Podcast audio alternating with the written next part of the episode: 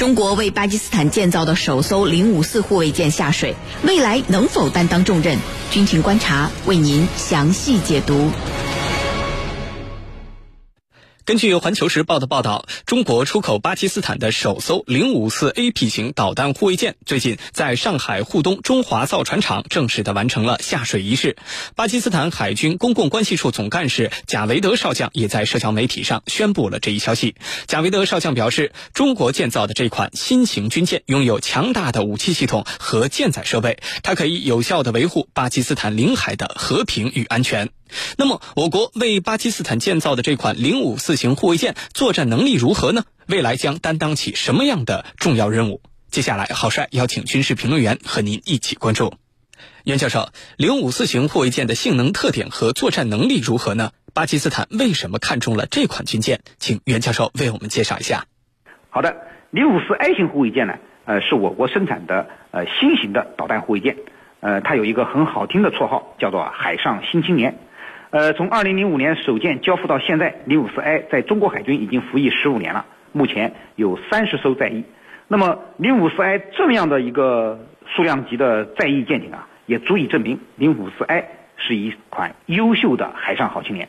呃，就性能特征上而言呢，零五四 A 具有以下特征：一呢是具有一定的隐身性，那么该舰呢采用了隐身设计，呃，具备很好的隐身性能。那么据说呢，该舰的隐身性能啊。已经不在法国的隐身护卫舰拉菲耶特级之下。那么第二呢是适航性好，呃舰体稳定性嗯非常好，呃可以进行远洋航行和航海作战。那么零五四 A 呢呃曾多次参加亚丁湾远洋护航行动和出国远洋访问活动，那么是中国海军啊形象大使之一。第三呢是火力强悍，零五四 A 呢装备了一款七十六毫米的隐身舰炮。呃，还有四门六三零近防炮，三十二弹元的垂发装置呢，可以发射具有区域防空能力的红旗十六防空导弹。那么它的舰的中部呢，还有两座四连装的反舰导弹发射装置，可发射最新型的鹰击八二反舰导弹。那么第四呢，是信息化程度高。呃，零五四 A 呢，装备了非常先进的指挥控制系统和传电系统，那么是现代化和信息化程度都非常高的海上作战平台。呃。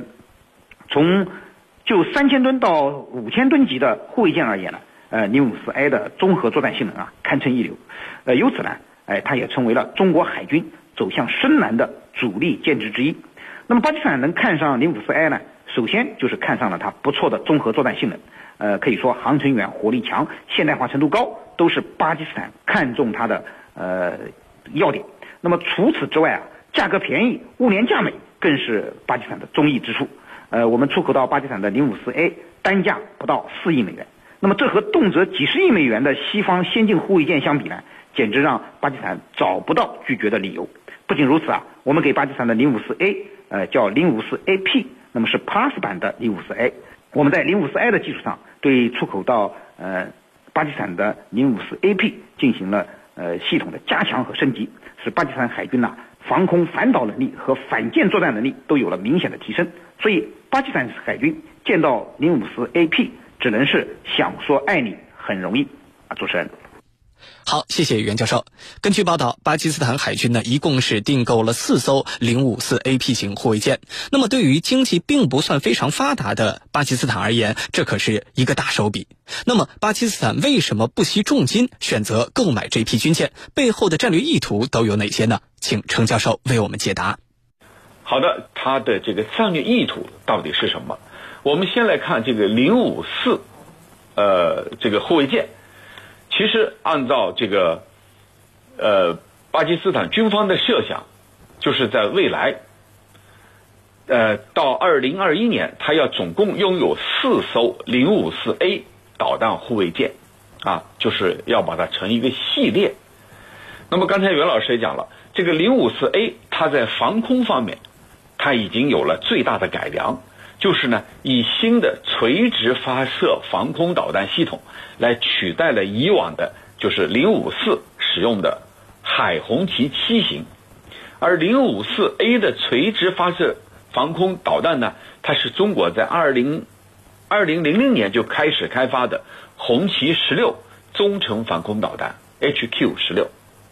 我们解放军编号为是 HAJK 十六。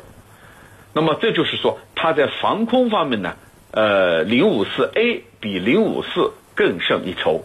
尽管他们在设计上在大体上是一致的，但是零五四 A 还增加了很多新的装备。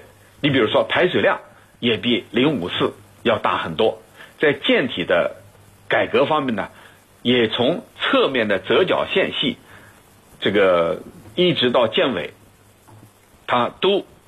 进行了改造，包括上层的建筑到直升机的甲板，这些都有了明显的提升。那么对巴基斯坦来说，拥有零五四 A，它到底有着怎样的战略层面的考虑呢？那么目前巴基斯坦自身所拥有的最大的战舰，它还是从美国接收来的佩里级导弹护卫舰。这个佩里级导弹护卫舰，军迷朋友们都听说过，是比较老旧了。那么这款军舰呢，主要是以区域防空和防潜为主的。其次呢，是我们中国过去出口给巴基斯坦的 F 两两 P 护卫舰呢，它也这个不太适合于未来这个新型的作战体系。因此，相对而言，这个零五四 A 在各个层面有了明显的提升，和巴基斯坦原有的像从中国进口的。F 两两 P 以及从美国进口的佩里级导弹护卫舰都上了一个大的台阶。那么，它的宿敌对巴基斯坦来说，它的宿敌印度海军方面却拥有包括航母在内的完整的水面舰艇部队，而驱逐舰、护卫舰也都是新的，在其战斗力方面呀，要比巴基斯坦高出一大截。那么，如今如果说入列了中国的零五四 A 导弹护卫舰，它就可以大大缓解两国海军之间的装备体系差距，就是印巴之间的这种装备体系差距啊，它就有办法去缩小，也有利于平衡印度洋地区的势力对比。说白了，印巴基斯坦从我们购买零五四 A，主要在于。呃，缩小跟印度方面的在海军方面的实力差距，同时呢，也有利于平衡在印度洋地区的势力对比。讲白了，就是巴基斯坦购买了我们的零五四 A 是很实用的。呃，零五四 A 装机呃装载的呢，还是还包括鹰击八三反舰导弹，还有呢出口型号的 C 八零三，这都是巴基斯坦广泛使用的，就是一直在使用的一种导弹。那么。未来呢，我们还可以把它升级为这个 C 六零二反舰导弹，而这可是巡航导弹一级的这个大杀器，它可以一举消灭，就是一枚导弹可以消灭一艘五千吨级的战舰，那么这一定会对印度构成一种强有力的威慑。而相对相对比来说呢，印度目前有两种护卫舰装备的是俱乐部导弹。和布拉莫斯反舰导弹和我们的这个导弹技术水平啊，实际上是呃大差不差、不相上下的。那么这对巴基斯坦来说，无疑啊就是又进了一层。此外呢，在直升机方面，刚才袁老师也讲了，中国的零五四 A 它可以携带一架卡二八，一架呢直九直升机啊，这就是使它这个在海面的这个作战能力也得到了提升。不管怎么说。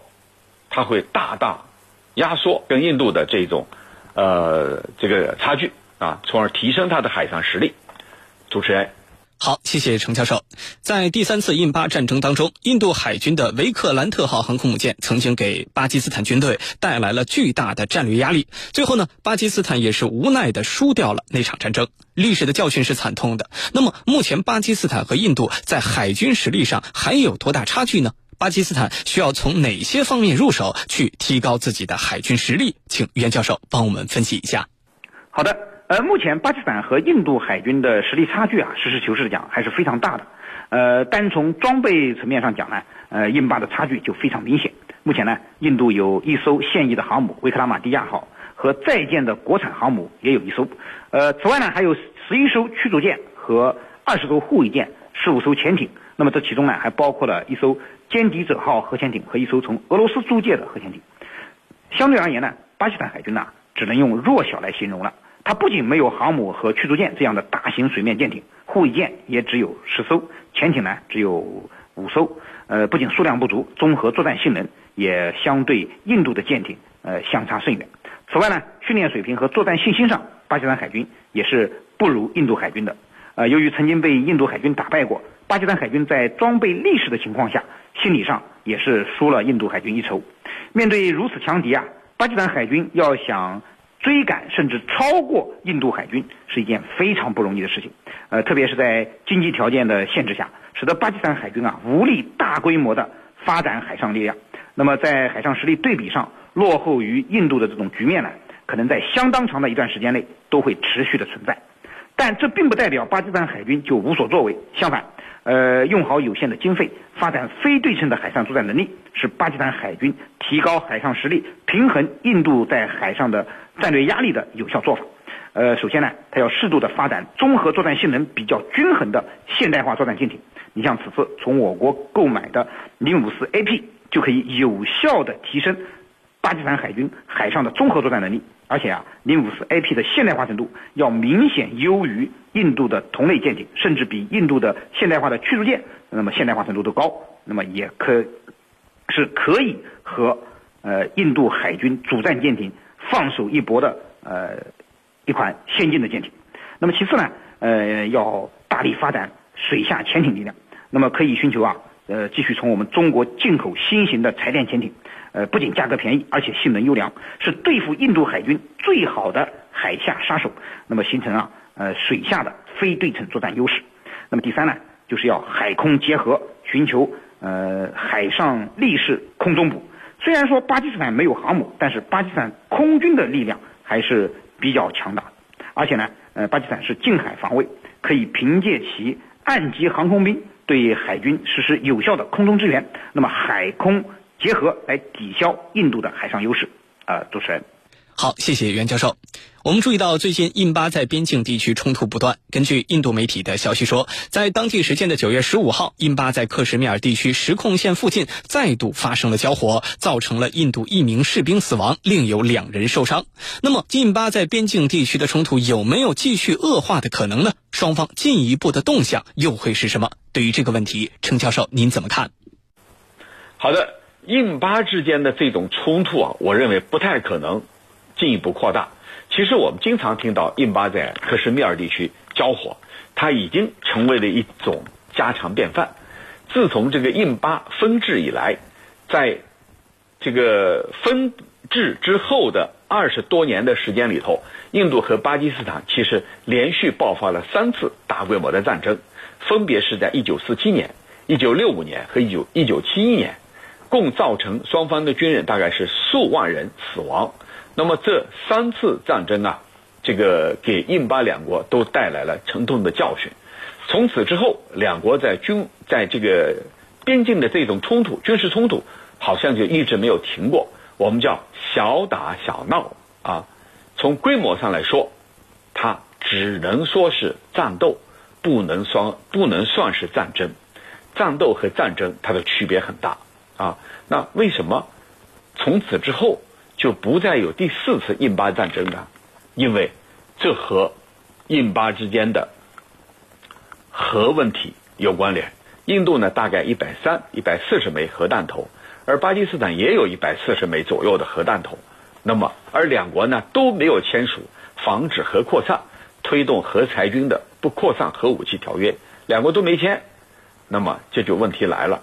如果你打了，那对方呢，不可能袖手旁观啊，不可能被动挨打呀。因为大家想想看，一旦印巴当中某一个国家先对对方采取大规模的战争，而另一方动用核武器的话，那么整个世界都会为之震惊，而对双方来说就是两败俱伤，因为双方都是核大国，核战争谁都承受不了。因此，印巴双方都很好的克制的啊。尽管小打小闹是家常便饭，但是大规模的战争，类似于前几次的啊前几次的印巴战争，还从来没有发生过，从来没有上演过。因而，我判断，我分析认为，未来也不可能升级，不可能把事态升级到这个为大规模的战争。这是肯定的。主持人，好，感谢我们两位军事评论员的精彩解读。